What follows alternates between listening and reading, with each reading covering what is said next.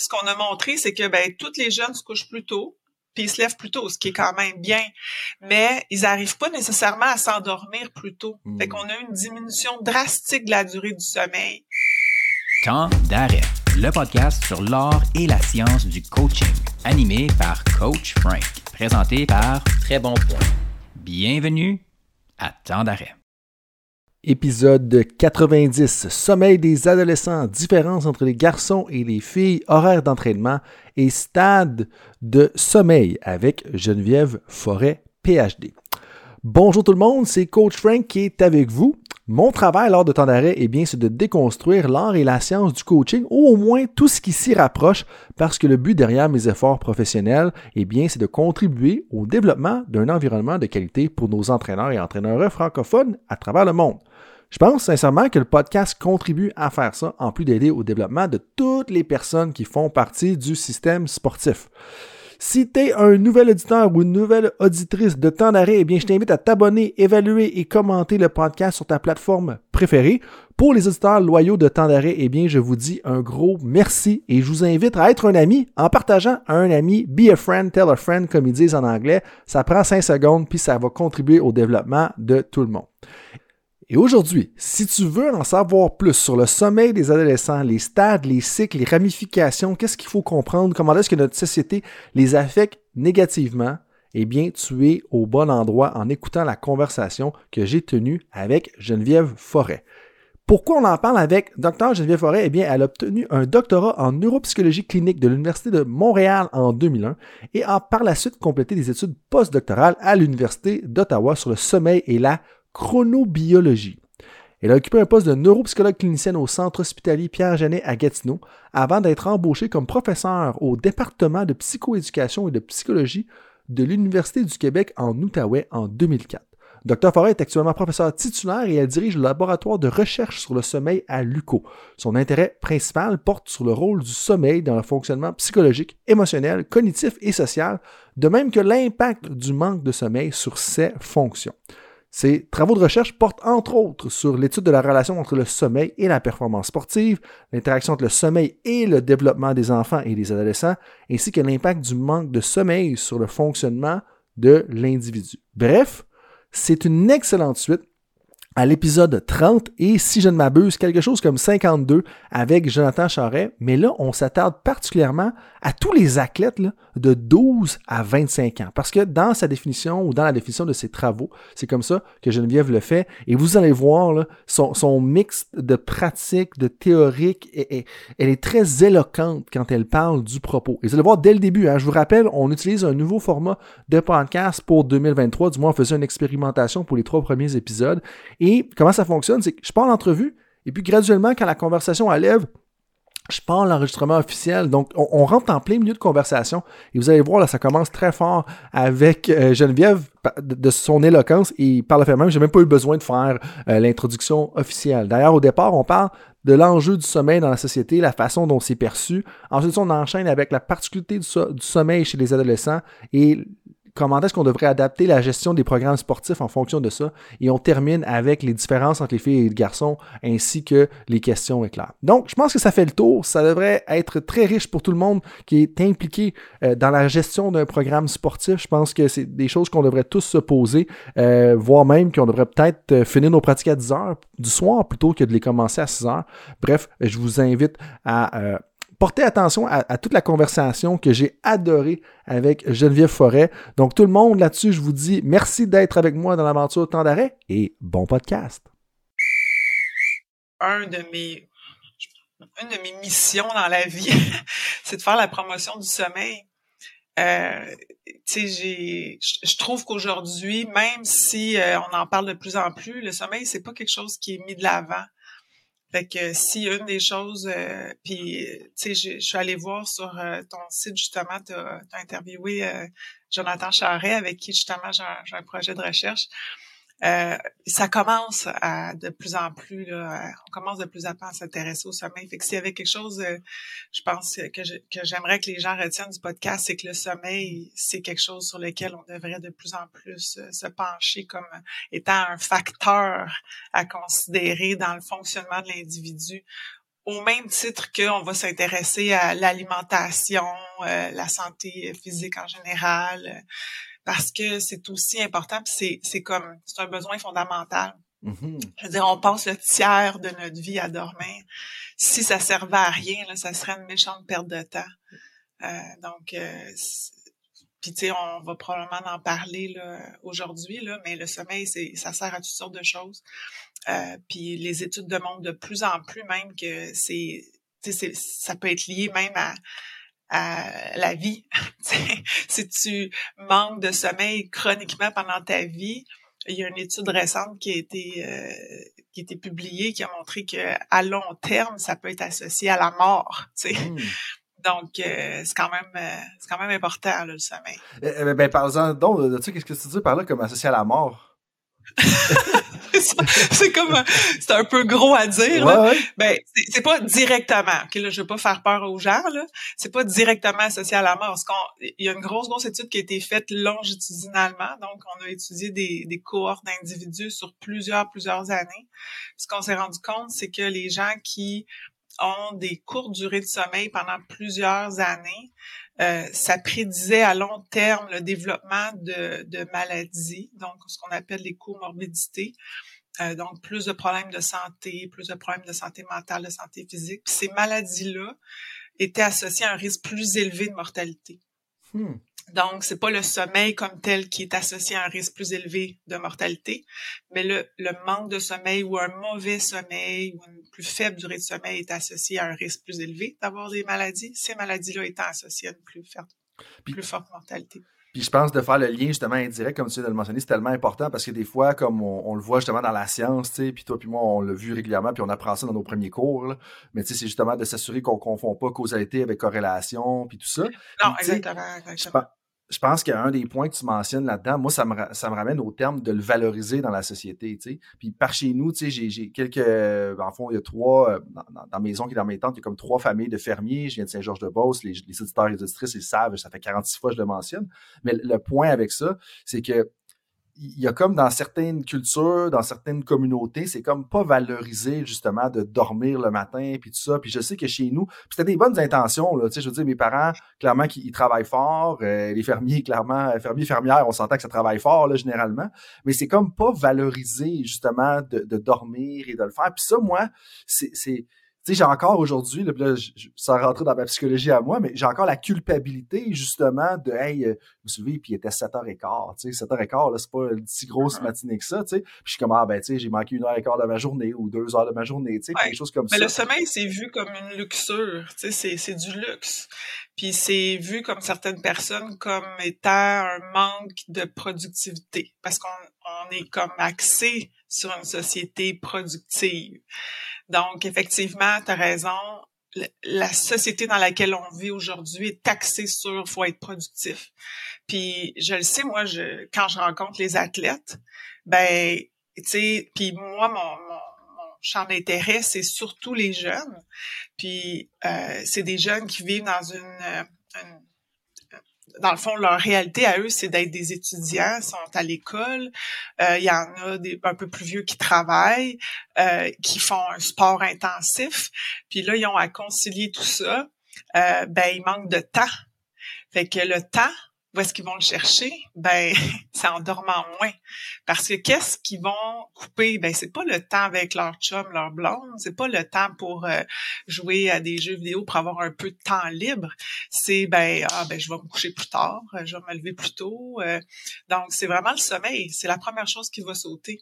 Mm-hmm. Donc, euh, parce que le sommeil, c'est vu comme du luxe, c'est comme un extra. Puis c'est quelque chose que tu peux toujours couper dedans, justement, alors que c'est comme on devrait juste faire avec le fait qu'on n'a pas 24 heures par jour, on en a 16 si mes mathématiques sont bonnes. Mais, mais là, tu, tu me disais, tu parlais euh, comme justement aux jeunes athlètes, tu leur parles de quoi? Qu'est-ce que tu veux dire? Ben, J'en parle de quoi? Ben, tu disais comme tu, tu, parles aux athlètes, que tu les rencontres, puis tout ça, comme est-ce que c'est pour ben, dans le cadre de mes projets, là. Oui, dans le cadre de mes projets. Ouais. Parce que c'est sûr que moi, comme je te dis, mon objectif, c'est de faire la promotion du sommeil. Donc, dans le cadre de certains projets euh, où justement j'ai eu à rencontrer des jeunes, on essaie de comprendre c'est quoi leur réalité, c'est quoi l'impact du sommeil, on essaie de caractériser leur sommeil, voir qu'est-ce qui se passe, est-ce qu'ils ont. Parce que à la base, faire l'activité physique, c'est bon pour le sommeil Hein? C'est le meilleur remède pour euh, régler des difficultés de sommeil, d'être actif physiquement et tout ça. Mais il y a une espèce d'équilibre à avoir. On sait que euh, à partir du moment où on tombe dans le surentraînement, ou le, là, on a une balance qui est comme plus en équilibre, ben là, ça peut devenir négatif pour le sommeil. Alors, les études le montrent, les athlètes euh, élites souvent vont avoir un moins bon sommeil, alors que euh, ils ont plus besoin de sommeil que les gens en général.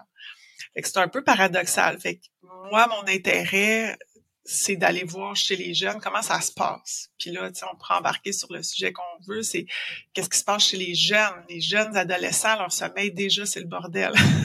Il se passe toutes sortes de changements à l'adolescence qui ont un impact à la base sur le sommeil. Fait qu'eux, ils ont une réalité vraiment particulière. Donc, moi, je fais des projets de recherche avec eux, je les rencontre pour essayer de voir qu'est-ce qui se passe. Puis, ce que j'ai, en tout cas, moi, à mon avis, c'est des histoires d'horreur. je me dis, mais comment ils font Bon, c'est sûr que ma réalité à moi comme adulte, c'est très différent parce que j'ai pas la même capacité d'adaptation qu'un jeune de 15 ans. Euh, fait que mon point de vue est peut-être biaisé parce que je fais référence à ma propre réalité de, de, de femme de beaucoup plus vieille. Mais quand même, à 15 ans, quand j'entends ces jeunes athlètes-là qui, qui ont à, à, à fournir un effort soutenu dans leur sport, à fournir un effort soutenu à l'école, euh, puis à performer, puis à subir la pression à la fois dans leur sport, puis à la fois dans leurs études, plus tous les changements biologiques qui viennent avec la puberté, euh, c'est surhumain ce, qui est, ce qui est exigé d'eux. Puis quand tu parles d'histoire d'horreur, euh, qu'est-ce que tu veux dire par là? Parce que, tu sais, justement, non, mais ça, ça a mais tu sais, je me préparais pour la conversation, puis là, j'étais comme, hey, c'était quoi ta vie comme adolescent, tu sais? Puis là, je commence à parler à d'autres personnes qui ont fait d'autres sports, tu sais, puis tout ça, parce que plus le temps avance, plus que, ce que tu sors de ton, propre sport et de ta culture, puis les mœurs que tu connues, tu sais. J'étais comme, j'avoue qu'il y a des fois, t'es comme, OK, les entraînements de course le matin, après ça, tu t'en vas, puis là, tout ça. J'étais comme, OK, c'était quand même intense, mais comme, toi, de ton côté, quand tu t'entends parler d'histoire d'horreur, comme, qu'est-ce que tu veux dire? T'as-tu quelque chose, un, exemple concret peut-être à nous partager ou des, des, des lignes, ben, des thèmes qui reviennent souvent? Moi, j'ai parlé, c'est ça, moi, j'ai parlé à des jeunes, je dirais de l'âge de 15 ans, 25 ans, à peu près, dans des athlètes, puis des non-athlètes aussi. Euh, puis, ben, entre autres, quand si on parle d'athlètes, euh, puis euh, surtout dans les, par exemple, dans des programmes sport-études. Tu sais, dans les programmes sport-études, on a une structure qui est établie, qui est relativement euh, je dirais rigide parce que ces jeunes-là vont à l'école, euh, ils ont des entraînements dédiés, des périodes dédiées. Euh, donc, ils sont dans une structure où ils n'ont pas vraiment le choix. C'est pas eux qui choisissent le moment où ils vont s'entraîner, le moment où ils font des compétitions. C'est organisé pour eux. Puis au Québec, je te dirais que pour la majorité des sports études, la façon dont ça fonctionne, c'est qu'ils vont à l'école le matin, puis l'après-midi, ils ont des entraînements. Pour certains sports, euh, par exemple, ils vont avoir aussi des entraînements très tôt le matin. Je pense à la natation, par exemple, où euh, j'ai interviewé des jeunes de 15 ans, 14 ans, 16 ans, où on exigeait d'eux qu'ils soient dans la piscine, dans la piscine à 5 heures le matin. Donc, ça, ça veut dire que, euh, donc, pour être à 5 heures sur la, à la piscine, ben, il doit se lever très tôt, là, parce qu'il y a une heure de route à faire. Euh, donc, ça exige qu'il se couche très tôt aussi. Mais ce jeune-là va aussi à l'école, donc il y a des travaux à faire. Euh, des devoirs, euh, il y a aussi des périodes d'examen. Euh, donc, ça demande une conciliation énorme. Puis là, ben, il y a le parent aussi en arrière de ça, qui lui aussi voit son sommeil très perturbé. Donc, moi, j'ai des parents aussi qui me parlaient, qui me disaient, non, mais c'est parce que moi, j'ai trois enfants. Donc, euh, puis j'en ai deux en natation, mais j'en ai un qui, est dans un autre sport, puis qui a pas le même horaire. Donc, ça fait des familles qui vivent aussi des particularités au niveau de toute l'organisation du sommeil, parce que là, il y a un jeune qui se couche à telle heure, l'autre se couche à telle heure, puis là, ben, tout le monde fait pas de bruit le soir, parce qu'il y en a un qui est couché à 8 heures, mais l'autre se couche à 11 heures, puis là, tout le monde est levé à 3 heures et demie parce que tout le monde embarque dans l'autre. Donc, puis, comme j'ai dit, les changements à l'adolescence dans le sommeil font en sorte que le sommeil chez les ados est décalé. Donc, l'horloge biologique, tranquillement, va adopter un rythme qui est beaucoup plus tard. Donc, se lever très tôt pour les adolescents, c'est contre leur rythme naturel. Donc, ça devient de plus en plus dur pour les adolescents de faire ça. Euh, Puis c'est un exemple. Il y a d'autres jeunes un peu plus vieux euh, qui, eux, quand ils commencent le cégep, par exemple, vont avoir besoin de, subvenir à leurs besoins. Donc, ils vont ajouter à ça du travail. Fait que souvent, leur travail, c'est qu'ils vont devenir des coachs. Ils vont, ils vont faire euh, du coaching de jeunes plus, plus jeunes qu'eux. Fait qu'ils vont insérer là-dedans des heures euh, d'entraînement, plus de coaching. Donc, le seul temps qu'ils auraient pour se reposer, ben ils travaillent. Euh, donc, euh, leurs entraînements se trouvent à être, par exemple, à l'heure du souper. Fait que là, j'avais des jeunes qui me disaient Oh non, mais moi, je mange pas parce que euh, je m'entraîne à l'heure du souper. Fait que si je mange, je, je me sens pas bien, j'ai peur de vomir pendant mon entraînement. Fait que je, soupe quand je reviens chez moi à 10 heures le soir. Mais là, comme je mange à 10 heures, ben à 10 heures, ben, je, je, suis pas capable de m'endormir tout de suite. Fait que je me couche juste à minuit. Mais j'ai un cours au cégep à 8h30. Euh, donc, c'est pas juste le sommeil, c'est toute leur routine de vie qui sont chamboulées parce que là, finalement, ils ont dîné à, à 11 heures parce qu'il y avait un cours l'après-midi. Après leur cours, il y avait du coaching à faire. Puis après ça, ben, il y avait leur entraînement, mais ils n'ont pas soupé parce que... Donc, c'est ce genre d'histoire-là alors qu'ils sont en plein développement. Là. Ils n'ont pas fini leur puberté. Ils ont, c'est des athlètes, ils ont besoin de développer leur masse musculaire. Je veux dire, un jeune de, de 17-18 ans là, qui, qui pèse 200 livres puis qui est en athlétisme ou peu importe quel sport, je, je peux pas croire qu'il mange juste à 11 heures puis après ça à 10 heures le soir avec une petite barre granola entre les deux. Là. Puis, puis c'est peut-être là aussi. Je suis pas nutritionniste. Non, non, non, clairement. ben, ben, c'est correct. Puis tu sais, ça me faisait penser aussi, des fois, on se demande peut-être pourquoi que euh, dans les jeunes, il y a quand même beaucoup de consommation de boissons énergisantes. Mais c'est qu'à un moment donné, si tu veux maintenir le fil là-dedans, tu sais, puis je veux pas rentrer dans la conversation sur la nutrition, mais je peux comprendre que tu gravites vers ça. Même moi, des fois, en manquant de sommeil, puis ben, à un moment donné, t'es comme, OK, un café de plus, puis à gauche, puis à droite, tu sais. Puis tu, parles de ça, l'histoire de se lever à 3h30, c'est incroyable, tu sais. C'est incroyable de, la charge que ça demande justement à la famille au complet, avec ce que tu viens de mentionner. Puis là, ça fait quelques fois que tu y touches, puis, moi, ça me parle beaucoup parce que, tu sais, des fois, on pense aux adultes en tant qu'athlètes, on parle aux athlètes adultes, si on veut, puis tu as juste le fait qu'ils s'entraînent beaucoup, qu'ils doivent développer leur masse musculaire, leur coordination, apprendre plein d'habiletés, ça requiert quand même un sommeil significatif. Mais tu amènes une, variante qui, pour moi, est très intéressante quand tu me dis, tu as, non seulement le développement athlétique du, de l'adolescent, mais tu as le développement de l'adolescent parce que son corps, de la jeune fille, du jeune garçon, est en train de croître, de développer. Et juste ça, ça prend du sommeil mm-hmm. excédentaire, si j'ai bien compris, pour pouvoir se développer. Comme, puis, donc, ça fait quelques fois que tu touches au fait qu'il y, a des différences dans, justement, par rapport aux adolescents. C'est quoi ces différences-là? Parce que quand on, on, se parlait il y a déjà un petit bout, j'étais comme, tu quoi, c'est logique qu'il y ait des différences, mais j'avais, je m'y étais jamais vraiment attardé au fait qu'il y avait des différences. C'est quoi ces différences-là, justement, entre les adultes puis les adolescents? Ben, on sait que le sommeil, c'est, euh, quelque chose qui évolue pendant toute notre vie. Euh, donc, euh, à partir du moment où on est, puis on, on sait très bien qu'un enfant, un nouveau-né, ça dort pas comme un adulte. Ça serait bien, hein? je pense que tu le vis présentement. Ça fait un mois que je me rappelle de tout ça. Je l'avais oublié, mais je me rappelle hein? très bien. Exactement. Donc, euh, et effectivement, un enfant a besoin de plus de sommeil euh, qu'un adulte. Et ce qu'on sait aussi, c'est que à l'adolescence, en fait, ce qu'on ce qu'on sait, c'est que les adolescents ont besoin de plus de sommeil qu'un adulte. on recommande à un adulte de dormir 7 heures et plus. Chez les adolescents, on recommande euh, que les adolescents dorment entre 8 et 10 heures de sommeil environ. Mais ce qu'on sait, ce que la plupart des études montrent, c'est que les adolescents auraient besoin d'environ 9 heures de sommeil. Puis les athlètes ont besoin de plus de sommeil que ça. Donc, et un des, des changements qui se produit à l'adolescent, et ça c'est connu maintenant là, depuis euh, vraiment plusieurs plusieurs années, c'est que au-delà de, de l'évolution du besoin de sommeil, il y a des changements dans les l'horloge biologique, dans les rythmes biologiques. Donc, ce qu'on appelle les, les rythmes circadiens. Et ce changement-là, ce qui fait en sorte, c'est que l'horloge biologique va être décalée. Il y a vraiment un décalage qui va faire en sorte que euh, les adolescents vont devenir ce qu'on appelle des types du soir. Puis je pense que tu avais eu un peu cette conversation-là précédemment avec euh, mon collègue euh, Jonathan Charret, avec qui je travaille sur des projets présentement, où on a certains individus, selon certaines préférences, vont être plus ce qu'on appelle des types de soir, des types du matin, puis ça, on retrouve ça dans la population générale. Euh, je dirais qu'à peu près la moitié des gens vont être ce qu'on appelle des types neutres. Donc, pas nécessairement type du matin, type neutre. Puis le reste de la population, on va distribuer comme étant type du soir ou type du matin. Donc, les types du soir, c'est des gens qui fonctionnent mieux le soir, euh, sont plus efficaces en, fin de journée.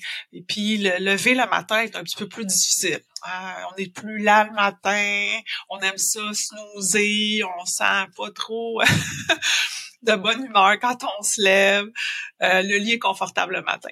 Les types du matin, c'est l'inverse. C'est des gens qui sont des leftos super efficaces le matin. Eux autres, là, à midi, une heure, leur journée est pas mal faite, là, mais le soir, par contre, sont plus lents. Eux autres, iraient au lit vraiment plus tôt. Chez les ados, ce qui se produit, puis euh, c'est un phénomène universel. On a trouvé ça dans toutes les cultures, sur toute la planète entière, et même chez les animaux. Donc, c'est vraiment un phénomène ouais, des, des, les, des adolescents animaux. Là. Donc, c'est quelque chose qu'on a vraiment trouvé de façon universelle. Il y a un décalage vers un type de soir, puis même un type de soir extrême. Donc, euh, l'espèce de mythe qu'on a ou l'image qu'on a des adolescents paresseux ou euh, qui, qui brettent dans leur lit le soir, qui veulent pas se coucher, puis qui sont sur leur cellulaire à chatter là, tard ou qui jouent aux jeux vidéo puis qui qui veulent juste pas se coucher c'est c'est pas c'est pas ça qui fait qu'ils veulent pas se coucher, c'est qu'en fait ils ont pas de signaux biologiques qui leur envoient là, euh, des signaux au cerveau pour dire ben va te coucher. C'est vraiment au niveau physiologique, leur corps est décalé. Ils n'ont pas de signaux qui leur disent qu'il faut qu'ils aillent se coucher. Puis on parle d'un délai moyen de deux heures. Donc leur corps est fait naturellement pour aller se coucher vers 11 heures, minuit, se lever le matin vers 8 heures le matin. Donc, ça, ça devrait être normalement euh, ce rythme-là. Puis on dit que ça peut commencer aussitôt que vers l'âge de 10 ans, 11 ans. OK. Euh, donc, ça peut commencer très tôt. La moyenne, c'est vers 12 ans. Et, ici, il y en a certains qui vont peut-être réagir. Ça se poursuit, cette, euh, cette lancée-là ou ce décalage-là, jusque vers l'âge de 19, 20 ans. Donc, ça, se poursuit vraiment très tard. Euh, ça commencerait plutôt chez les filles. Donc, on pense à ce moment-là que ça pourrait être lié vraiment au début de la puberté parce que les filles commencent leur puberté plus tôt. Ça et ça, ça reviendrait, si on veut, euh, ça, ça se renverserait vers l'âge de 19 ans, 20 ans chez les filles, puis vers l'âge de 22, 23 ans pour les garçons. Donc, c'est pour ça qu'on dit que c'est vraiment comme une espèce de changement à l'adolescence, parce que c'est pas c'est pas une transition vers l'âge adulte. C'est pas quelque chose vers lequel euh, c'est un chemin qui nous amène vers un chronotype ou un type adulte. C'est vraiment une période, un bump in the road. C'est comme quelque chose qui se passe à l'adolescence et on va revenir à un type plus neutre à l'âge adulte. Par contre, il y en a qui vont adopter un, style de vie, des habitudes de vie qui va venir exacerber ce type de soir-là. Donc, les jeunes vont se mettre, comme tu disais tantôt, à consommer des boissons énergisantes, à jouer à des jeux vidéo tard le soir. Puis tout ça, ça vient exacerber ce type de soir-là. Et ça, ça peut aussi maintenir un type de soir extrême plus tard à l'âge adulte, puis même provoquer ce qu'on appelle un, délai de phase. Donc, ça va faire des adultes qui vont être encore des types de soirs extrêmes, puis qui vont peut-être avoir de la misère à ce moment-là à fonctionner plus tard parce qu'ils vont être trop des types de soirs extrêmes. Tu parles de tout ça. D'un, pour moi, c'est révélateur. J'entends des histoires de parents qui ont des adolescents, puis je me rends compte, là, je suis en train de me dire, si tu as des adolescents ou des jeunes adolescents de 10, 11, 12 ans à la maison, comme certaines personnes dans mon entourage, et que tu leur demandes d'aller au lit à 7 h, 8 h, 8 h 30, c'est peut-être un peu, je vais pas dire naïf, parce que les gens font le mieux qu'ils connaissent avec leur situation, puis tout ça, ça, serait un peu trop euh, euh, catégorisateur, si on veut. Mais, peut-être que c'est le temps, justement, de parler de tout ça, puis de leur renvoyer, puis leur partager le lien, parce que juste, il y a deux exemples qui viennent en tête qui sont assez frappants. Euh, mais la question qui me trotte dans la tête de depuis qu'on est parti un peu dans, ce, volet-là, c'est est-ce qu'il y a des hypothèses qui expliqueraient pourquoi ça se passe, ça, à l'adolescence. Tu sais, quelque chose dans l'évolution de l'humanité qui a amené au fait qu'il y avait un avantage de, sélection, tu sais, par rapport à ça? C'est, la première chose qui me prend en tête. Ça ne servira à rien euh, comme entraîneur, mais pour moi, je suis juste curieux de le savoir. Ben, on se pose toute cette question-là. à quoi ça sert? Justement parce que, dans le fond, c'est temporaire. C'est comme si c'était temporaire, puis on revient à un type plus neutre. Euh, les chercheurs n'ont pas la réponse euh, présentement du pourquoi ça se produit. Euh, on ne sait pas la cause. En fond, la question, c'est la ça vient de où? C'est pourquoi la cause? Euh, il y a certains chercheurs qui ont lié ça à ce qu'on appelle en anglais le neuronal pruning. Donc, dans le fond, c'est l'élimination de certains neurones dans le cerveau. On fait un ménage des neurones dont on n'a plus besoin dans le cerveau. Fait qu'il y a une espèce de changement qui se produit, mais écoute, euh, on n'a pas la réponse présentement à la raison pour laquelle euh, ça se produit comme tel, là, au niveau euh, évolutionniste comme tel. quand, quand, tu parles de, du ménage, tout ce que je vois, moi, c'est la séquence dans Inside Out, quand t'as la jeune adolescente, là, tu sais, puis Inside Out, je sais pas si ça dit quelque chose, le, film avec les émotions dans le cerveau. là, j'ai juste l'image des, des cinq îles de personnalités qui, là, se déconstruisent, puis il y en a cinq nouvelles qui apparaissent qui sont plus complexes. Uh-huh. Fait que, tu sais, moi, à partir de maintenant, comment je vais l'expliquer, c'est un peu ça, c'est qu'ils ont besoin de plus de temps parce qu'il y a littéralement des îles qui s'écroulent puis qui se rebâtissent. Là, euh, citez-moi pas ou citez pas Geneviève du moins pour ce, volet-là euh, du podcast. Mais là, t'as parlé du décalage des phases.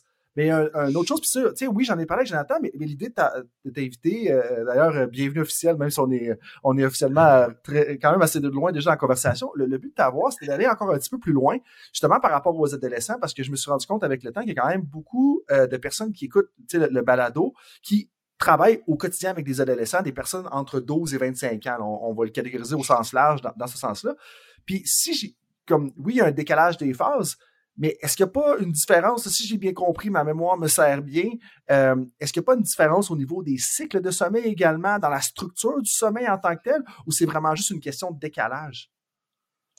Tu veux dire au niveau des différents stades de sommeil? Oui, c'est, c'est le temps que j'aurais dû utiliser.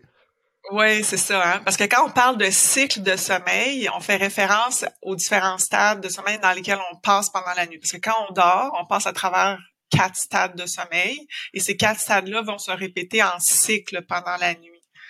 Euh, en fait, il n'y a pas beaucoup de différence dans les cycles ou dans les stades de sommeil. À partir de l'âge de deux ans, OK? On a à peu près les mêmes stades de sommeil jusqu'à l'âge de 70 ans. Donc, il n'y a pas beaucoup de changements. Euh, un peu. OK? Donc, on va avoir un peu plus de sommeil profond plus jeune, puis ça, ça va diminuer tranquillement, mais pas tant que ça. Euh, c'est les, les, changements dans les stades de sommeil, euh, au niveau, par exemple, du sommeil paradoxal, qui en anglais, on appelle ça le rapid eye movement sleep, euh, va ça va aussi un peu diminuer en vieillissant. Mais c'est pas ça qui est le plus drastique comme changement au cours de la vie. Euh, les changements qu'on va voir, c'est vraiment plus au niveau, comme je dit, à l'adolescence, entre autres au niveau des rythmes euh, circadiens. L'autre changement qu'on voit à l'adolescence, c'est une résurgence ou une augmentation des difficultés de sommeil. La raison, c'est parce que, euh, et en fait, il y a des auteurs ou des scientifiques qui ont même euh, élaboré un modèle pour expliquer ça, qu'on appelle en anglais le perfect storm ou la tempête parfaite, pour expliquer les difficultés de sommeil ou le, en fait, la diminution du sommeil, la, diminution de la durée du sommeil à l'adolescence. Euh, c'est que dans le fond, on a ces changements-là au niveau circadien, tous les changements biologiques dans le sommeil euh, de l'adolescent, mais qui viennent aussi avec des changements au niveau psychosocial euh, à l'adolescence. Hein. À l'adolescence, le jeune devient peut-être un peu plus maître de euh, du moment où il va se coucher, fait qu'il a une plus grande autonomie. Euh, mais ça vient aussi avec au niveau de son désir de faire du networking avec ses amis, etc. Fait qu'il y a des changements au niveau plus psychosocial. Et tout ça vient interagir avec le fait que peut-être qu'il va se coucher un peu plus tard, mais d'avoir aussi plus de difficultés à s'endormir, mais ça vient avec la pression de la société, des heures d'école qui sont imposées Donc, même si le jeune, lui, a une tendance biologique ou sociale à vouloir aller se coucher plus tard la semaine, ben, il n'y a pas le choix de se lever aux mêmes heures le matin parce que les heures d'école, ben, sont setées par le système. Et donc, ça fait en sorte qu'un jeune, pendant son adolescence, va se coucher de plus en plus tard, naturellement, ou va s'endormir de plus en plus tard, mais va se lever toujours très tôt le matin. Donc, ça donne lieu à une dette de sommeil qui augmente en âge. Donc, les études montrent que plus l'adolescent vieillit, plus son sommeil diminue en âge et plus la somnolence augmente aussi.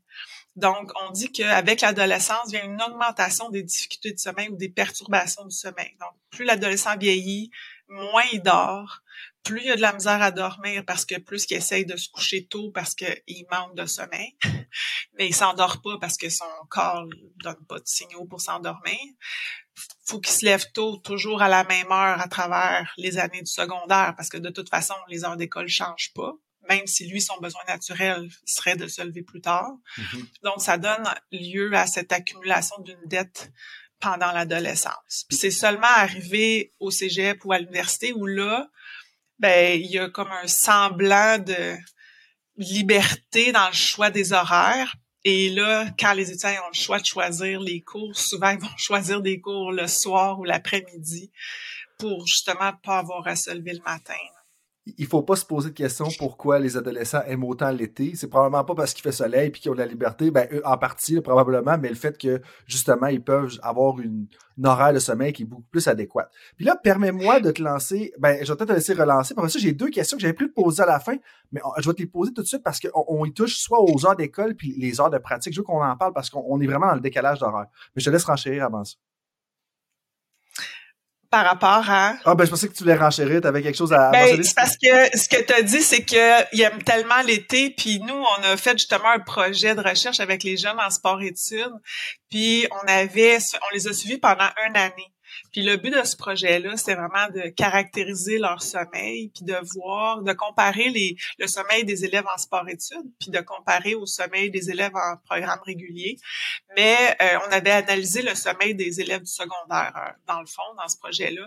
Puis la, la première euh, premières analyses préliminaires qu'on avait faites, c'est qu'on juste, on avait juste regardé leur sommeil pendant l'été, puis le sommeil au début de l'année scolaire. on avait dit, ah, qu'est-ce qui se passe quand ils commencent l'année? Ouais.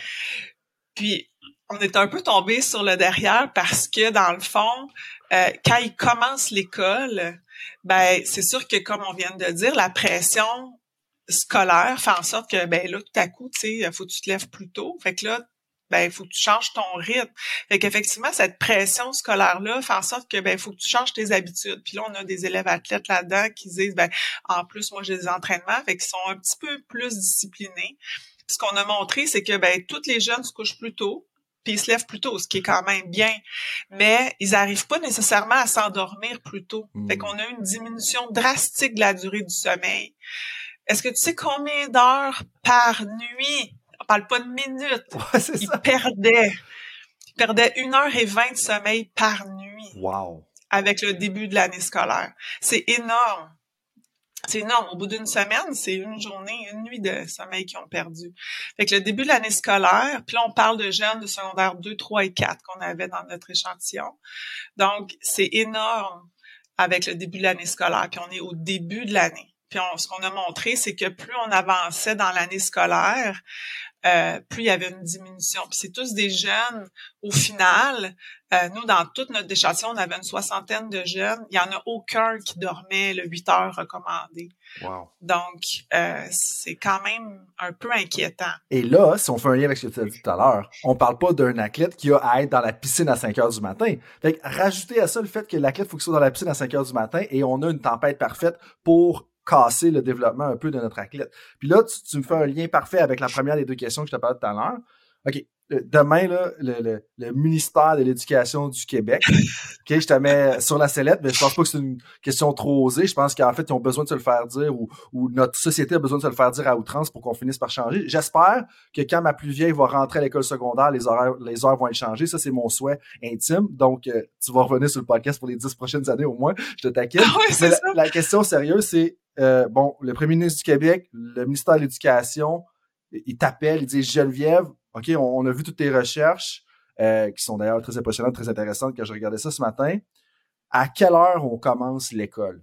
Si tu avais à choisir, puis tu es la dernière, oh t'as pas besoin de débattre avec ça, c'est toi qui décides. Ben, je peux juste te dire que j'ai une collègue à McGill, euh, Marie-Hélène Penestri, c'est notre euh, c'est un peu notre cheval de bataille sur lequel on aimerait se mettre. ça fait longtemps qu'on en parle. Euh, il y a beaucoup d'enjeux là-dessus. Puis je te dirais que euh, c'est rare qu'on dise ça, là, mais le Canada, on est vraiment en retard sur oh. euh, cet aspect-là. Les États-Unis, euh, ça fait déjà quelques années qu'ils font beaucoup de lobbying pour devancer, ben, en fait pas devancer, mais retarder les heures d'école. puis eux, c'est déjà le cas dans plusieurs États. Donc, sur le fait qu'ils ont vraiment repousser les heures, euh, les heures d'école, puis euh, c'est un succès. Euh, mais il y a des enjeux dans le sens où le système scolaire est offert à des jeunes, mais il est géré par des adultes. Mm-hmm. Donc, les adultes qui gèrent le système et qui offrent les cours et tout, ben ils veulent pas nécessairement eux finir plus tard parce que si on commence plus tard, on finit plus tard. Donc, il y a tous ces enjeux-là. Puis les réponses qu'on a toujours, c'est tout le temps le système de transport. Euh, qui rentre en conflit euh, pour euh, déplacer les jeunes. C'est pas possible d'organiser un transport plus tard. fait que c'est toujours des thèmes, des, des, des, technicalités qui fait que c'est difficile. Moi, moi j'ai pas besoin d'être politiquement correct, là, puis ça, c'est une résolution pour 2023. Qu'est-ce que je recommanderais? Mais, mais, ça, je vais te laisser, je vais te laisser répondre après, là. Mais je veux dire, système de transport, on fait juste tout décaler la société d'une heure, là. Je veux dire, ça, c'est une excuse. Puis, tu sais, l'autre excuse que j'entends, c'est ah, l'économie, puis le travail, puis tout ça. Mais attends un peu, là. On fait juste tout décaler d'une heure. Il n'y en a pas de problème. Là. Puis, tu sais, ça, c'est comme, je veux dire, à un moment donné, il faut faire des choix.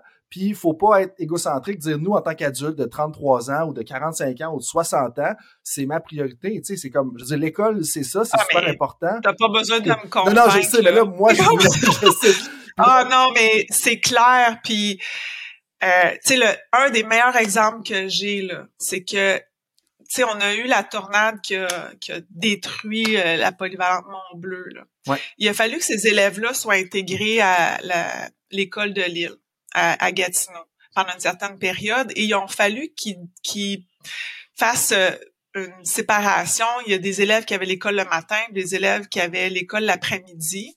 Au départ, ça a été la guerre. Euh, il y a vraiment eu du brouhaha dans le conseil de parents et tout. J'ai pas été impliquée là. Je parle peu à travers mon chapeau pour ça là, mais j'ai entendu. donc c'est un peu des oui-dire. C'est pour ça que je, je, je, juste le mentionner comme ça. Mais je connais des jeunes qui ont été à l'école et de la bouche de certains des jeunes qui ont été à l'école l'après-midi seulement euh, ça a été la meilleure chose qui leur est arrivée cette année-là. Parce que, euh, ben là, au début, il était un peu scandalisé de d'avoir à couper leur journée d'école, mais après coup, là, d'avoir été à l'école seulement en après-midi, pour eux, c'était merveilleux parce qu'ils pouvaient dormir le matin, aller à l'école à un rythme qui correspondait beaucoup mieux à leur rythme naturel. Fait pour moi, c'est c'est la confirmation qu'on se trompe aujourd'hui en exigeant à nos jeunes de se lever à 6 heures, de prendre l'autobus à 7 heures, puis d'être en classe à 8 heures. c'est sûr et certain que, tu sais, si tu me disais à quelle heure, moi, je te dirais, ben, 10 heures, là. OK, ça serait bien ça. Ah ouais, hein? Ah oui, ouais, ouais, ouais. OK, 10 heures. Mais aux États-Unis, je te dirais que la majorité des écoles ont adopté une heure de début des classes à 9 heures. OK. C'est quand même, c'est quand même raisonnable. C'est ça. Moi, je pense que c'est sûr que, tu sais, 10 heures, justement, je pense que ça passerait pas. Ouais. Mais 9 heures, je trouve que c'est correct. Tu sais, commences à 9 heures, tu finis à 4 heures, puis t'as as une bonne journée. Puis là, je pense que ça serait raisonnable.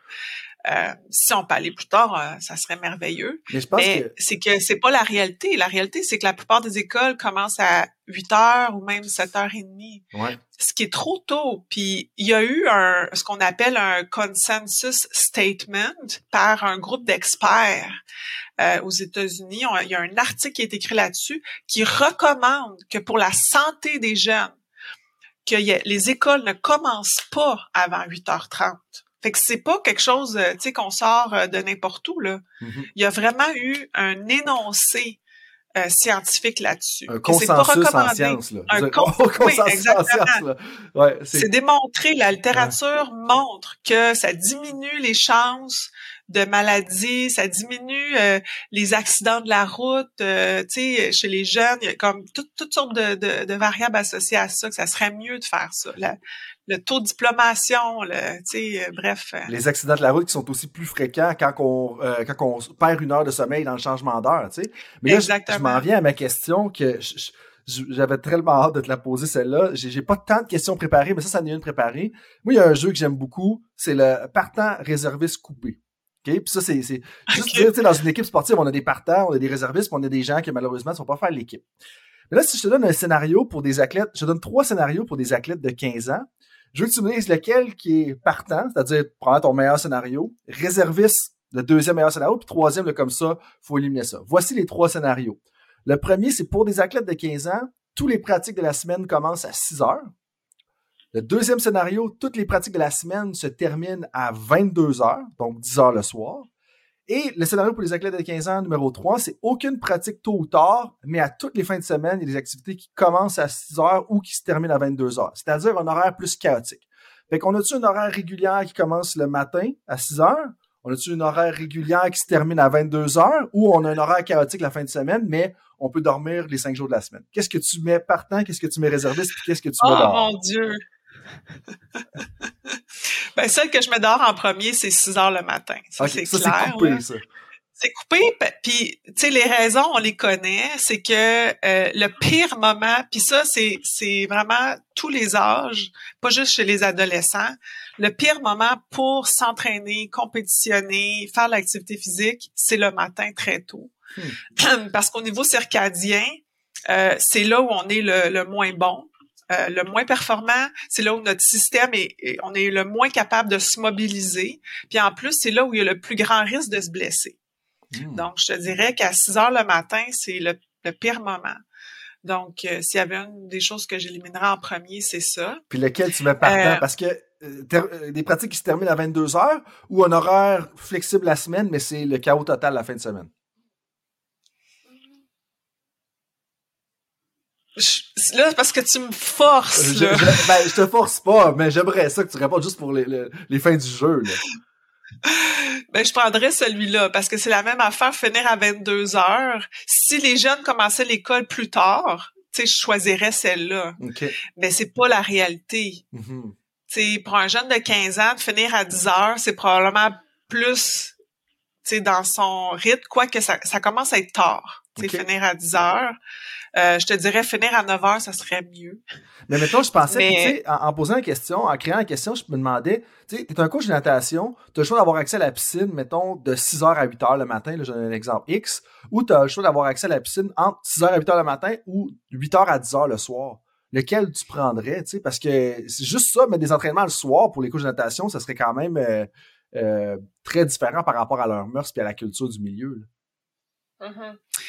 Euh, sais, on dit toujours que chez un adulte, quand on donne des recommandations, c'est pas d'activité physique le soir, d'entraînement le soir, Mm. ni tôt le matin. Le meilleur moment pour s'entraîner, c'est en fin d'après-midi. Euh, puis la raison pour laquelle on dit de pas s'entraîner le matin, ben, tôt le matin, c'est, je viens de te le dire. Euh, puis s'entraîner tard le soir, le problème, c'est que euh, quand on s'entraîne tard le soir, tu sais, euh, ou en fait proche du moment où on devrait aller se coucher, c'est que l'entraînement va augmenter notre température corporelle, ça va nous activer. Euh, c'est la même chose si on mange très tard. Hein? Ça va activer notre système digestif, euh, ça augmente notre température, ça va nous mobiliser. Et donc, cette espèce de décalage qu'on a de, de nos rythmes biologiques est exacerbé. Ça vient repousser encore plus notre moment d'aller se coucher. Fait que je suis un jeune athlète de, de 15-16 ans qui a déjà un décalage de l'âge biologique, d'aller s'entraîner tard le soir, ben s'il revient, s'il finit son entraînement à 10 heures, bon, on sait très bien que là, il s'en va dans la douche, il jase avec ses chums, il s'en va, il s'en va chez eux, il arrive à 11 heures, qu'est-ce qu'il va faire? À 11 heures, il va manger. Mm. Ah, Après l'entraînement, il mange. Puis là, il mange pas juste une petite carotte puis un céleri, là. Un jeune hein? garçon, un garçon adolescent, je m'en rappelle de mes années. Ma mère a trouvé que le frigidaire, je vidé assez rapidement. J'imagine que ça va être la même chose de ton côté. Euh, c'est ça. Ouais, ça risque d'être peut-être accroché un gros McDo en s'en venant ou une pizza, ben non, arriver à la maison puis se faire un, un, gros sandwich ou peu importe. Et ça, ça va déranger le sommeil aussi. Je comprends. Et qu'il y, a ces éléments-là à considérer. Puis ça, j'avais déjà un athlète qui m'avait dit, ben moi, j'ai pas le choix. Là. J'ai, j'ai, été dans une équipe de hockey, puis eux, ils jouaient justement jusqu'à 11 heures le soir. Mm-hmm. Fait que là, il revenait, puis lui, il avait faim, fait qu'il mangeait. Fait que là, ce qu'on avait dit, c'était comment on pouvait justement essayer de jouer un peu sur son alimentation pour euh, minimiser un peu euh, l'impact sur euh, le sommeil d'après parce que c'est c'est pas juste l'entraînement, c'est toutes les habitudes qui viennent autour de ça. Là. Tu sais, si tu arrives chez toi après ton entraînement, puis tu allumes toutes les lumières dans ton appartement, puis tu sais la musique au bout, puis là tu sais euh, c'est ben c'est pas nécessairement productif à un bon sommeil par la suite là. Ouais, non, je te suis. il faut il faut setter le mood un peu là. ben tout à fait, puis tu sais des fois tu vas faire un soit que tu vas faire une compétition sportive ou tu vas faire une activité, puis là tu es comme un peu trop là justement pour aller coucher, ça m'est arrivé dans la dernière semaine, justement. Puis euh, c'est là qu'il faut faire un rappel que euh, dans mon cas, avec trois enfants en bas de 5 ans, euh, faut pas faire d'activité trop stimulante. Là. Rendu 8h30, 9h, là, faut, faut mettre ça sur le break un, petit peu. Mais ceci étant dit, dans tes études, là, puis il y, en a quelques-unes qui sont très intéressantes. Un, des titres qui m'a accroché, j'ai lu le résumé d'ailleurs, c'est Changes in Sleep Habits as a Function of Age in Late Adolescence. Sans te demander de ressortir toutes les trouvailles de l'article juste comme ça. Euh, il y, a un commentaire dans le résumé qui, pour moi, est très intéressant. Ça parlait comment est-ce que les résultats suggéraient que les habitudes de sommeil étaient différentes entre les garçons et les filles à travers l'adolescence, puis qu'on devrait davantage regarder à ça. Euh, je pense que juste ça, en soi, tu sais, je repense au club de natation, des fois des clubs de gymnastique, on, a des entraîneurs, des professeurs qui, vont travailler avec des clubs mixtes. Euh, c'est quand même intéressant d'avoir ça en considération. Fait qu'est-ce qui ressort dans les différences entre les garçons et les filles à l'adolescence? Ben, en fait, c'est euh, quelque chose qui est pas super systématique dans la littérature. Euh, ce qu'on sait, c'est que à l'âge adulte, c'est plus clair les différences dans le sommeil, dans les habitudes de sommeil, les troubles de sommeil entre les hommes et les femmes. Euh, il y aurait des particularités aussi dans, dans le, la, santé mentale chez les femmes qui les exposeraient davantage à avoir des difficultés de sommeil. Les femmes sont plus susceptibles de faire euh, de l'insomnie, par exemple, l'anxiété, d'avoir euh, des troubles de l'humeur, des choses comme ça. Euh, le, les cycles menstruels exposent mm-hmm. plus les femmes à avoir des troubles de sommeil aussi, la ménopause, des choses comme ça. Le, taux de responsabilité à la maison, tu sais, c'est bien documenté que généralement les, les, femmes ont, un pourcentage des tâches ménagères beaucoup plus élevé que, que les hommes. Tu sais, ça va jusqu'à 60-40, puis des fois c'est même plus que ça. C'est ça. Quand est-ce que ça commence? Ouais. c'est pas trop clair. Mais il y a des études qui ont montré justement que ça pourrait même débuter au moment de la puberté. Hmm. Euh, puis justement être lié à ça. ce qu'on voit, c'est justement au moment où la puberté survient chez les filles, il y a comme une augmentation soudaine de l'insomnie chez les filles. Donc, les filles feraient plus d'insomnie. Euh, ce qu'on voit aussi, c'est que euh, chez les adolescentes, les filles dormiraient moins que les garçons la semaine, mais plus la fin de semaine. Comme si euh, elles se privent un peu plus de sommeil la semaine, mais vont essayer de récupérer plus la fin de semaine. Euh, puis leur problème de sommeil commence plus tôt dans l'adolescence que chez les garçons. Est-ce que c'est lié à la puberté, justement, parce que les filles commencent plus tôt que les garçons? C'est pas trop clair, mais on pense que oui. Euh, la différence, par contre, ça serait que pour les garçons, ces difficultés-là, au moment où ça commence, ça, ça se, s'aggraverait beaucoup plus rapidement que chez les filles. Comme si ah. les filles, ça, à un moment donné, là, tout le monde, ça irait mal. Ouais, Vers, euh, tu sais, 17, 18 ans, là, c'est poche pour tout le monde. Sauf que la façon dont ils se sont rendus là, c'est différent. Les filles, ça serait comme une montée graduelle. Mais pour les garçons, ça commence plus tard, mais eux autres, là, le pic est plus drastique. Et à cause de ça, peut-être pour les garçons, ça, ça fesserait plus fort. Parce que c'est arrivé plus brusquement. Donc, il y a des études qui ont montré que pour les garçons, euh, il y aurait eu, il y aurait plus de somnolence, plus de plaintes, etc. c'est pour ça que je te dis c'est un petit peu controversé. Moi, ce que j'ai trouvé dans mes études, c'est que nous, on a sondé euh, au-delà de 700 euh, adolescents. Puis ce qu'on a montré, c'est que justement, dans les habitudes de vie, c'est un peu différent. Euh, les filles se plaignaient de plus de problèmes de sommeil, euh, donc ils dormaient moins la semaine, plus la fin de semaine, mais ils présentaient aussi plus d'éveil la nuit, donc plus de difficultés de sommeil aussi, euh, plus de, plaintes au niveau de l'endormissement, avait plus de misère à s'endormir.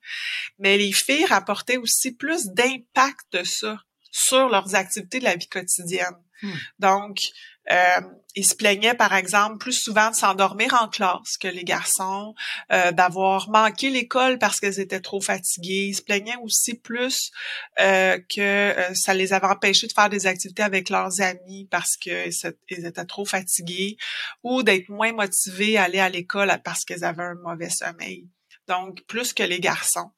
Puis la particularité aussi qui les distinguait des garçons, c'est que quand on regarde qu'est-ce qui explique ces plaintes-là, c'est que pour les filles, c'est comme si tout ce qui marche pas avec leur sommeil, ou en tout cas plusieurs éléments de leur sommeil expliquent leur plainte, alors que pour les garçons, c'est juste certains éléments.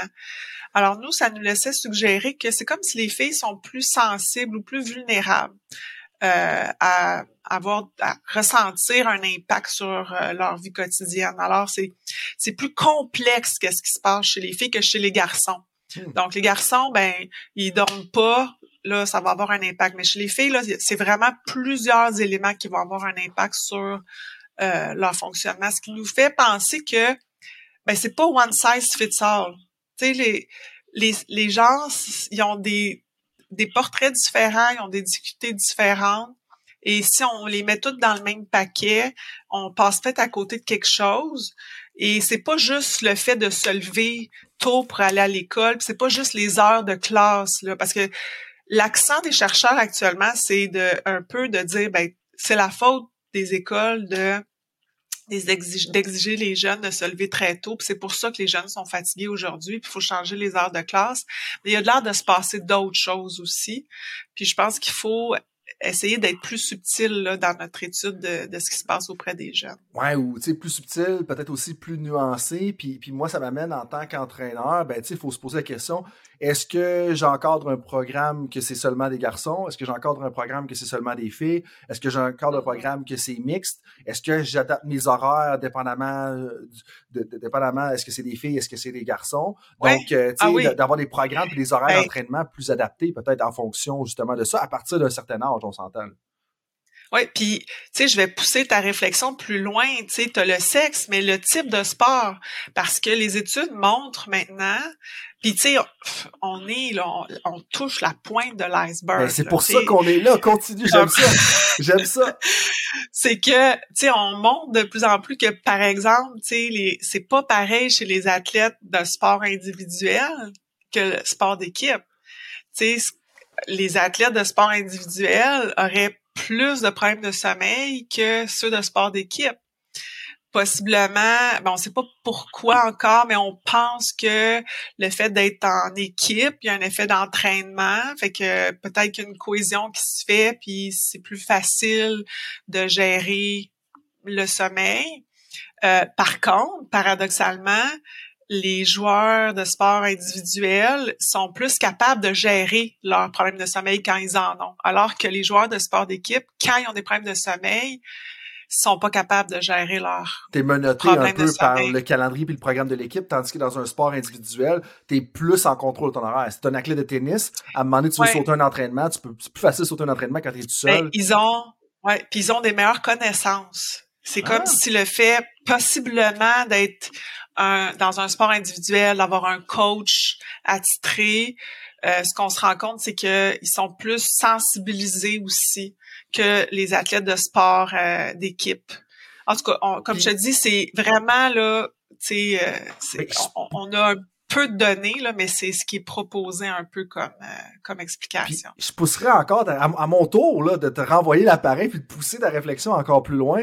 C'est où est-ce que on parle du type de sport, mais nous, dans, dans le coaching, dans, dans, la science du coaching, on parle souvent de la famille de sport, ou du moins, moi, c'est le terme que j'ai francisé. Là, je, je, trouve famille, ça parle bien.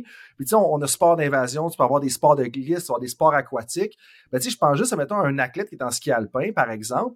Ben, c'est pas la même chose au niveau de la luminosité à laquelle tu vas être exposé, puis la répercussion sur le soleil, si tu, sur ton sommeil, si tu es sur les pentes à 7-8 heures le matin avec le reflet du soleil. Mais en même temps, si tu es dans un sport individuel, mais que dans un sport, on va dire, technico-tactique comme le tennis, qui est une autre famille, ben, un sport de raquette, versus un sport d'endurance, une autre famille comme l'athlétisme, par exemple, c'est sûr que les besoins physiologiques et le type d'entraînement et à quel point tu es taxé à la fin de l'entraînement, si on revient à ce que tu disais en début de conversation sur la, difficulté d'entraînement n'est pas la même. sais. Et donc, après ça, dans un sport d'invasion, si tu joues au football, au rugby ou au hockey, hockey dans un aréna avec des projecteurs, Football, hockey, tu as des contacts. Je, je sais pas là, si les contacts ont une répercussion sur le sommeil, mais tu sais, juste là, je dirais au-delà du sport d'équipe, pour moi, je pense que la famille de sport, tu sais, t'es dans la piscine, je sais pas, est-ce que la piscine froide, ça te réveille ou la piscine froide, justement, ça t'aide à t'endormir, tu sais? Là, si vous uh-huh. pognez un courant chaud, euh, je vous laisse deviner pourquoi, mais, mais ça, c'est une autre histoire. Mais tu sais, tu vois, je pense qu'on peut aller encore plus loin là-dedans, puis je pense que la famille de sport, ça serait peut-être plus représentatif que juste individuel collectif, tu sais, de ce côté-là.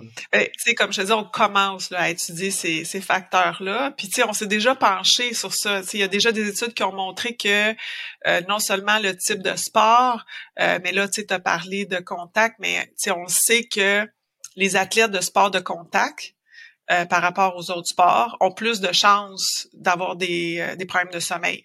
Ah. Parce que, par exemple, euh, les athlètes de sport de contact présentent des caractéristiques inhérentes à leur sport qui les exposent à un risque plus élevé, par exemple, d'avoir des apnées du sommeil. L'apnée du sommeil, c'est un trouble de sommeil où les gens vont arrêter de respirer pendant leur sommeil. Mm-hmm c'est très grave. Euh, puis le facteur de risque associé à ça, c'est entre autres euh, d'avoir un coût euh, de dimension large, d'avoir une musculature élevée, un tissu adipeux, donc du gras un peu plus. Puis on sait que les athlètes, certains athlètes de sport de contact ont des masses volumineuses. Et on pense à des joueurs de football, ceux qui sont sur la, le line-up, la, la, ligne, ouais, tout à fait ouais, la ligne, euh, les joueurs de hockey. Euh, donc, le fait d'être massif, c'est un atout pour ces sports-là, mais cet atout-là devient un, un, facteur de risque pour présenter des problèmes de sommeil. Mm-hmm. Donc, il y a plus le, la prévalence ou la chance ou le risque, je dis pas la chance parce que c'est pas une chance, mais le risque de s'ouvrir d'un problème de sommeil est beaucoup plus élevé dans les sports de contact. C'est la même affaire, tu parlais de tennis tantôt ou de d'autres sports. Il y a des composantes dans ces sports-là qui ont été étudiées, puis ce qu'on se rend compte, c'est que euh, ça va varier pendant la journée. On a parlé de rythme euh, circadien tantôt. Euh, on a étudié euh, justement l'impact du sommeil, le, manque de sommeil ou d'une sieste, donc d'essayer d'augmenter le sommeil. On a étudié la variation pendant la journée.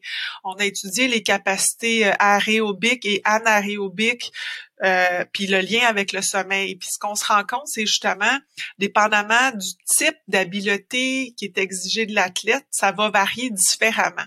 L'impact va être différent. Euh, des fois, le sommeil a un rôle à jouer, mais des fois, non. Mm-hmm. Donc, euh, l'endurance aurait un rôle à jouer, là, un, lien avec le sommeil. des fois la puissance, mais pas tout le temps. puis à certains moments dans la journée, moins à d'autres.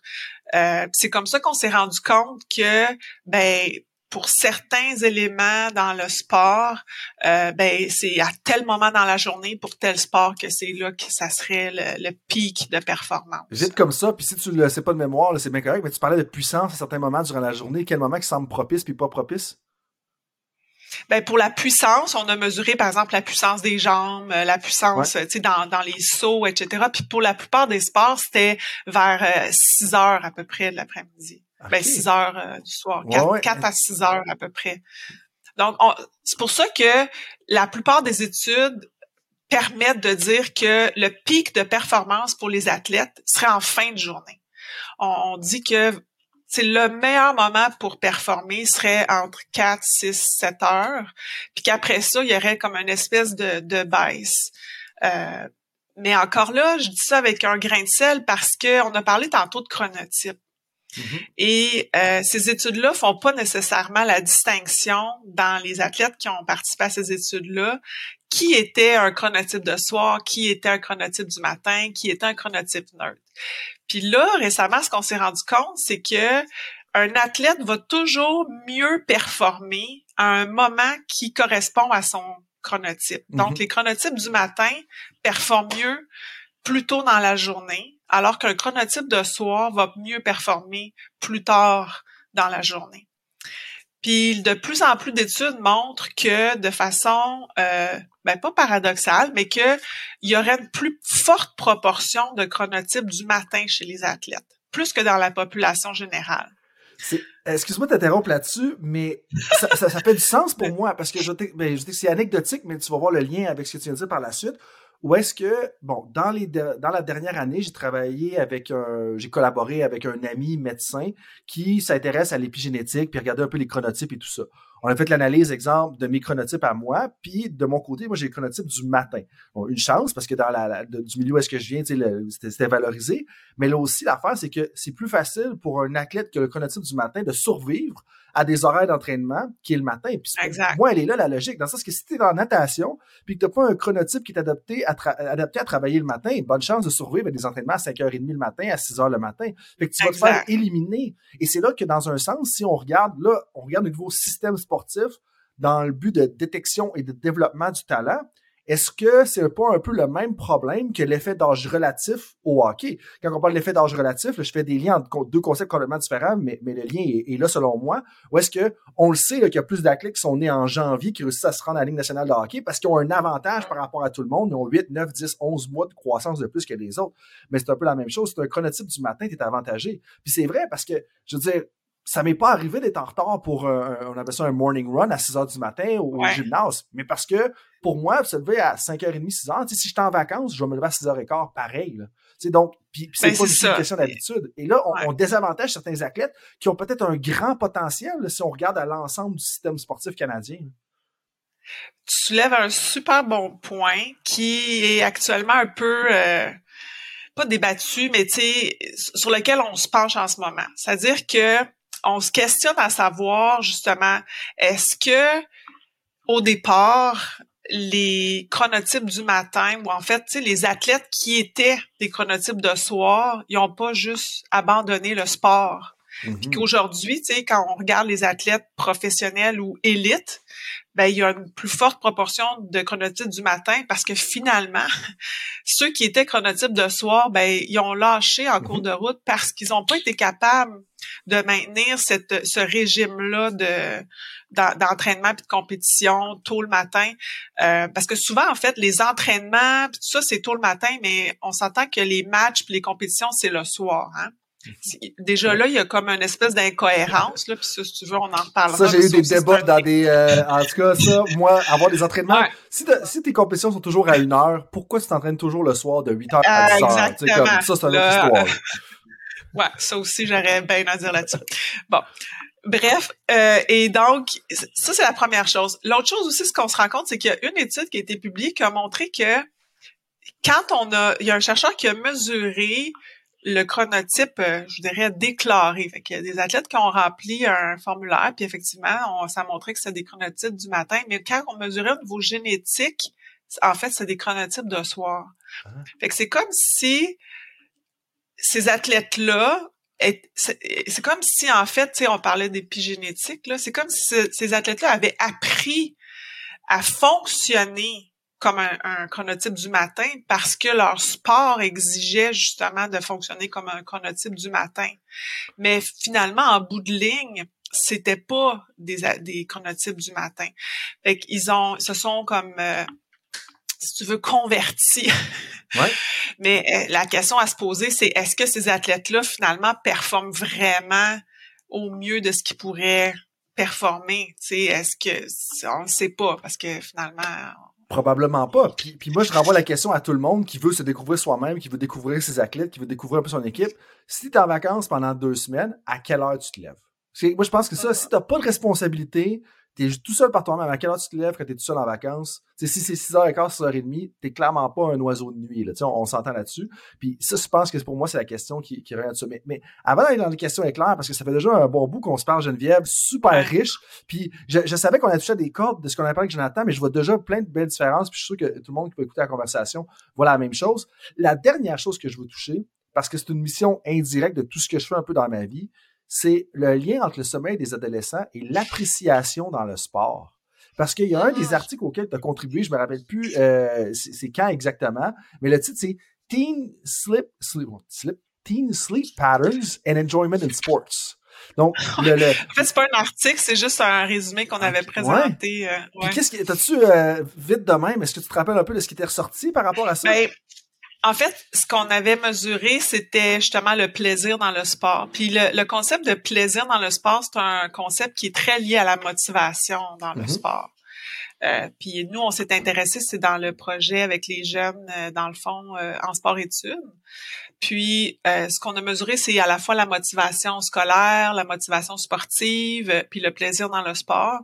Puis ce qu'on avait observé, c'était un lien entre le sommeil, les heures, euh, les, heures de réveil, les heures de coucher, puis le plaisir dans le sport. Puis de façon générale, ce qu'on avait, ce qu'on avait observé, c'est que plus ton sommeil est bon, euh, ou en fait plus ton, moins ton sommeil est bon, puis il y avait un lien avec le plaisir dans le sport. Puis la même chose avec la motivation. On a suivi les jeunes sur euh, l'année scolaire, puis ce qu'on se rend compte, c'est que euh, la plupart des études dans les écrits scientifiques sont faites sur plusieurs années parce que c'est des concepts qui sont assez stables, ça change pas beaucoup. Donc nous sur une année, ça peut sembler long, une année scolaire, mais finalement c'est pas très long. Euh, qu'on se rend compte, tantôt j'avais dit en début de balado que euh, les, nos athlètes dormaient plus que les élèves du régulier mais qui dormaient tous moins de 8 heures. Euh, mais ce qu'on se rend compte, c'est que nos jeunes athlètes, en fin d'année scolaire, dormaient moins la fin de semaine.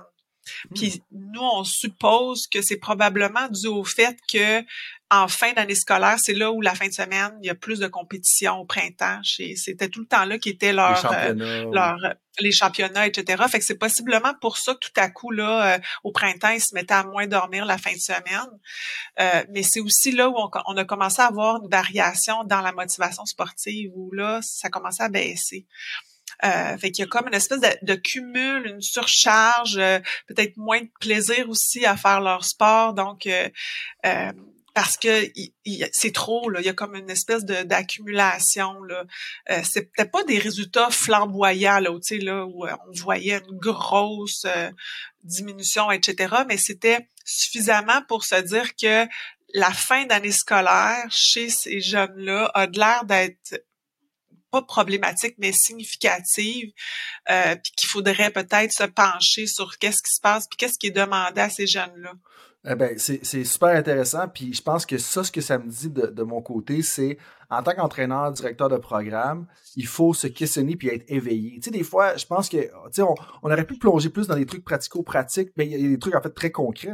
C'est pas ça que je veux dire, mais ce que je veux dire, c'est, OK, qu'est-ce que chaque entraîneur devrait faire dans chacun des programmes? Mais je pense que la première étape, dans bien des affaires, et dont le sommeil, si vous êtes en charge d'un programme sportif dans lequel il y a des adolescents et des adolescentes, c'est d'être éveillé un peu au fonctionnement, à la tempête parfaite, à toutes ces choses-là.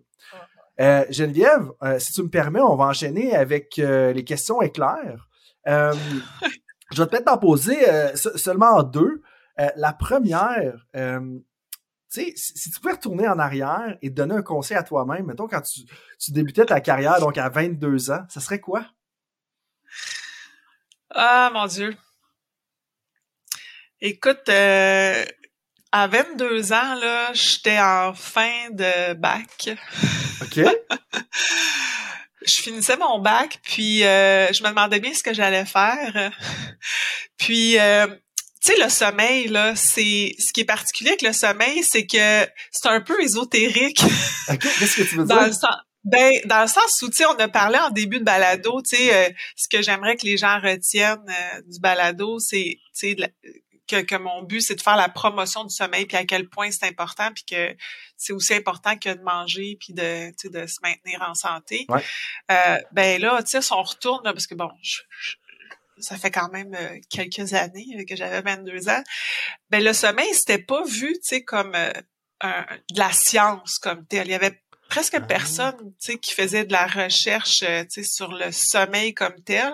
Puis moi, c'était pas un sujet que je pensais sur lequel on pouvait faire un doctorat, tu sais, ah. parce que moi j'ai fait un doctorat sur le sommeil, étudier le sommeil comme tel. Puis là, si je, fais un peu euh, un partage d'expérience personnelle. Moi, j'ai j'ai fait du somnambulisme. Euh, tu sais, en fait, je, même à l'université, je faisais beaucoup de somnambulisme. ça a toujours été quelque chose qui m'avait fasciné, le sommeil, comprendre comment ça fonctionnait, euh, le sommeil. Puis j'ai assisté à une conférence. Puis euh, ça ça m'a comme ouvert un peu à ça. Fait que si j'avais retourné en arrière, puis, puis c'est comme ça que finalement j'ai, j'ai embarqué dans, dans, ma carrière là, au doctorat. Mais je te dirais que euh, tu sais, de me faire confiance parce que à cette époque-là, je pense que j'hésitais beaucoup sur euh, ce que je voulais faire. Euh, tu sais, j'ai fait un doctorat, je savais pas, pas en tout qu'est-ce que j'allais faire comme carrière. dans quoi je m'en allais. À l'époque, on nous disait, euh, tu sais, il y a pas de place comme prof à l'université. Euh, tu sais, ça faisait des années qu'il n'y avait pas eu de poste de professeur. Fait que je savais pas trop qu'est-ce que je voulais faire. Mais me faire confiance parce qu'à l'époque, je pense que j'avais des bons instincts. Je, je, je, je pense que j'aurais aimé ça, que mon futur moi vienne me dire, écoute-toi, fais-toi confiance, puis euh, tu sais, aujourd'hui, là, puis je, te dis ça là, comme ça parce que ça vient de me popper, là. J'enseigne aujourd'hui à l'université à des étudiants au doctorat. Euh, moi, je suis euh, au département de psychoéducation, psychologie. J'enseigne au doctorat des étudiants en neuropsychologie parce que j'ai une formation en neuropsychologie. Puis moi, je leur dis tout le temps, faites-vous confiance, suivez votre gut feeling parce que vous êtes bon avec toutes les connaissances que vous avez aujourd'hui vous êtes bon puis vos instincts sont souvent bons. Fait que je pense que je me dirais ça à moi-même. ah ben, ben mais c'est super puis je veux dire, merci d'un de nous partager ça puis je pense que c'est tellement important quand tu dis qu'il y a tellement d'incertitudes justement à ce côté-là à 22 ans. Puis regarde là, je pense que tu t'en es quand même bien sorti après après ces quelques années-là. Donc euh, tu sais honnêtement se faire confiance, c'est vraiment bien. Euh, puis dernière question que je te poserais euh, après que tu nous aies partagé ça, merci encore. Euh, si tu veux mettre une citation dans un jump, sur un Jumbotron, là, comme dans un arena, c'est comme G. Forêt euh, dans, un stade, euh, ce serait laquelle? Puis qu'est-ce que tu aimerais que les gens comprennent de cette citation-là? Euh, écoute, je dirais, puis euh, je, je, tu m'avais dit que je peux avoir cette question-là. Là. Je pense que celle que, que je mettrais, là, c'est Um, you are the biggest enemy of your own sleep. OK. Puis qu'est-ce qui se cache derrière ça? Donc, tu es le plus grand, la, plus grande menace à ton propre sommeil. Ouais. C'est, c'est vous qui êtes le plus grand ennemi de votre propre sommeil. Parce que, dans le fond, là, tu sais, quand on a parlé en début de balado sur euh, le fait qu'on vit dans une société axée sur la productivité, puis que la première chose sur laquelle on coupe, c'est le sommeil ben c'est un choix qu'on fait quand on coupe sur notre sommeil. Puis je pense que tu sais euh, aujourd'hui on le sait l'importance du sommeil. Puis encore là, c'est sûr que le gros du travail, c'est de sensibiliser les gens, puis de continuer à sensibiliser les gens sur l'importance du sommeil. Mais tu sais, il existe un nouveau nouveau phénomène hein, qui est le, le revenge revenge bedtime procrastination. je sais pas si tu connais ce phénomène-là. J'ai un de mes amis qui est, qui est il assume qu'il est en plein là-dedans en ce moment. Ah oui, bon, c'est ça. Ben pour l'expliquer, ce que ça veut dire, c'est que euh, justement, les gens, on, on, est dans une société où on n'a on, pas le contrôle sur notre vie. On est pris à droite, à gauche pendant la journée, puis on arrive le soir, puis le seul temps qu'on a pour prendre du temps pour soi, c'est au moment où on va se coucher. Fait que là, hein, on est frustré, fait que on se dit, ok, right now, là, je prends du temps pour moi. Fait qu'on on repousse, on repousse, on repousse le moment de se coucher parce que là, c'est le temps de prendre notre revanche et de procrastiner puis de faire euh, ce qu'on veut fait que aller sur TikTok puis euh, tu écouter de la musique puis lire puis bon ben mais là ce qu'on fait c'est que c'est qui qui paye le prix? C'est notre sommeil c'est là où je dis ben c'est vous le plus grand ennemi de votre sommeil parce que là vous êtes en train de sacrifier quelque chose d'important Mm-hmm. Euh, fait que je comprends que c'est aussi important de prendre du temps pour soi, mais je pense qu'il y a d'autres façons de le faire. puis il y a des entraîneurs que, que je connais là, qui sont victimes un petit peu de ça. Puis, puis des fois, puis juste pour mettre les gens au clair, pour, tu connais ça plus que moi, mais j'en ai entendu parler, puis c'est jamais aussi conscient que ça. Tu sais, c'est pas nécessairement comme je vais me venger de mon manque de contrôle dans ma journée, mais c'est que les gens subtilement et consciemment parce que ils étaient obligés de suivre leur boss à la job, ils étaient obligés de toutes les responsabilités familiales, fait que là, de 6 heures le matin jusqu'à 8 h 8 h 30, 9 h le soir, ils sont en, ils sont à la merci de toutes leurs responsabilités. Ben là, 9 h 15, c'est pas vrai que j'allais me coucher tout de suite parce que je veux pouvoir profiter de mon propre temps, tu sais. c'est là que je Exactement. pense, la, leçon, si tu parlais d'ésotérisme, soyons là. Moi, j'ai aucun problème à, m'assumer là-dedans. J'aime ça, ces conversations-là, tu sais. Comme, c'est là que, il faut des fois se permettre de prendre du moment où est-ce qu'on est en contrôle dans la journée, puis qu'on fait ce qu'on veut, puis d'essayer de planifier de façon intentionnelle parce que de pouvoir prendre du moment, être en contrôle dans la journée. Je sais que des fois, ça peut être compliqué. Ça va te prévenir justement d'aller coucher trop tard parce que tu n'as juste pas eu de contrôle de 6 heures le matin jusqu'à 9 heures le soir. Fait que ça, de, planifier des moments où que vous faites que c'est jamais moi, jamais au prix des autres, euh, ben comme ça peut, euh, ça peut être très, très, très important. Là-dessus, Geneviève, Merci beaucoup de ton partage. Avant, avant de conclure, je te laisse peut-être le mot de la fin. Y a-tu un, petit dernier mot, quelque chose que, qu'on n'a pas touché, que tu veux t'assurer que les gens y, retiennent ou y entendent, ou euh, on a pas mal fait le tour? Euh? Ben, écoute, je pense qu'on a fait le tour, mais tu sais, euh, le, le, le, sujet qui était abordé, c'était surtout le, le, sommeil des adolescents. Puis je pense que tu sais, ce qui est à retenir, comme tu l'as dit, c'est pour moi, ce qui est important qu'il soit retenu, c'est le de démolir un peu le, le mythe comme euh, on l'a dit, de, de l'adolescent qui veut pas coopérer, puis qui veut juste faire à sa tête.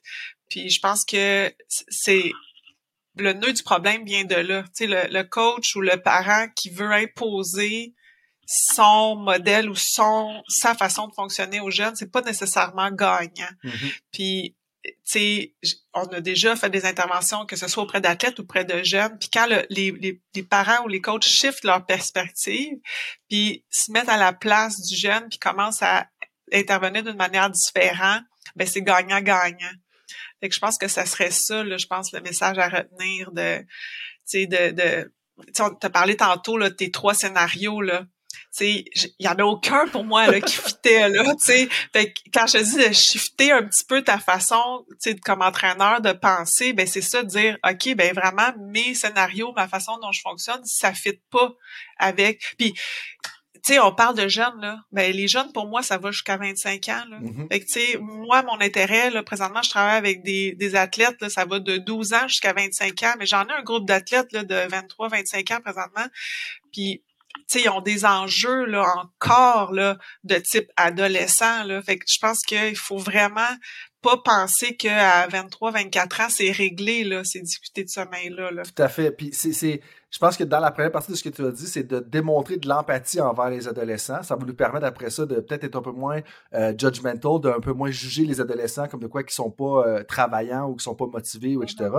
Puis du deuxième côté, le but des scénarios, je comprends que c'était pas parfait, mais c'était justement de dire des fois c'est parce qu'on est pris, juste, du moins à court terme, des fois ça peut être difficile de faire des changements, on est pris avec un de ces trois scénarios-là. Puis je me demandais lequel qu'on aurait à choisir dans tout ça.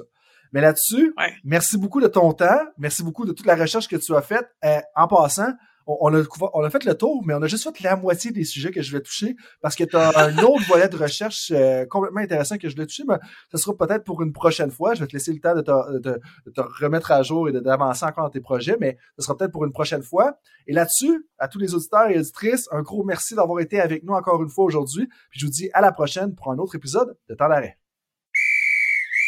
Salut tout le monde, c'est Coach Frank avec un petit rappel pour vous avant que vous partiez pour vos autres projets de la journée, que ce soit une pratique ou un entraînement. Est-ce que vous voudriez recevoir une petite réflexion de ma part par courriel? Est-ce que vous aimeriez ça vous faire challenger dans votre travail? Si oui, bien, la réflexion du coach est pour vous. C'est quoi ça? Eh bien, c'est un petit courriel textuel qui partage les idées, concepts et débats qui animent mon esprit dans les dernières semaines. C'est très court, 250 à 500 mots. Et donc, si vous voulez recevoir ce genre de courriel qui va susciter de la réflexion, eh bien, visitez le drcoachfrank.com dans la section Contact et inscrivez-vous. Sinon, eh bien, je vous dis à la prochaine et merci d'être avec moi dans l'aventure Temps d'arrêt.